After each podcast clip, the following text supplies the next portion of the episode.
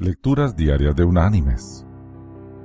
La lectura de este día es tomada de la segunda carta enviada por el apóstol Pablo a su discípulo Timoteo.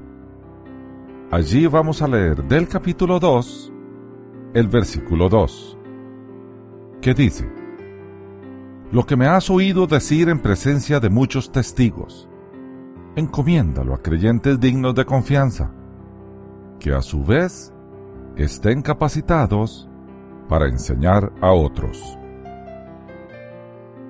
Y la reflexión de este día se llama Dos meses de vida.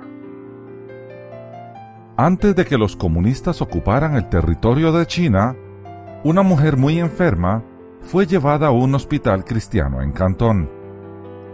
Allí la mujer oyó hablar del perdón de Dios a través de su hijo y como resultado le entregó su vida a Jesús. Un día la mujer le preguntó al doctor, Doctor, ¿cuánto tiempo más puedo vivir si permanezco en el hospital? Más o menos cuatro meses, fue la respuesta. ¿Y cuánto viviré si me voy a mi casa? Preguntó de nuevo la mujer. No más de dos meses, respondió el médico. Entonces me voy a casa, dijo la mujer. Pero usted perderá la mitad de la vida que le queda, añadió el doctor. Una luz de gozo iluminó el rostro de aquella mujer y dijo con gran animación, ¿Cree usted que no tendré gusto de dar la mitad de mi vida para contar a mis parientes y amigos la historia del amor de Dios? Dos meses más o menos no se comparan con la eternidad al lado de aquel que dio la vida por mí.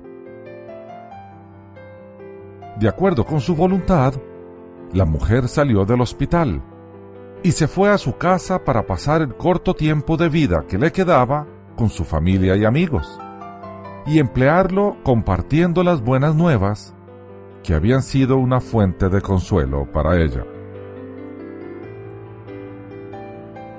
Mis queridos hermanos y amigos, en verdad solamente Dios conoce el día en que partiremos. Hasta entonces, tendremos tiempo de servirle y ser instrumento en sus manos. Él usará nuestras vidas y nuestras palabras para atraer a sí mismo a las personas que han de ser salvas, a aquellos que recibirán la bendición de una vida llena de paz aquí en la tierra y una vida eternal llena de gozo en los cielos. ¿Qué estamos esperando? ¿No es eso lo que deseamos para nuestros seres queridos y amigos? Que Dios te bendiga.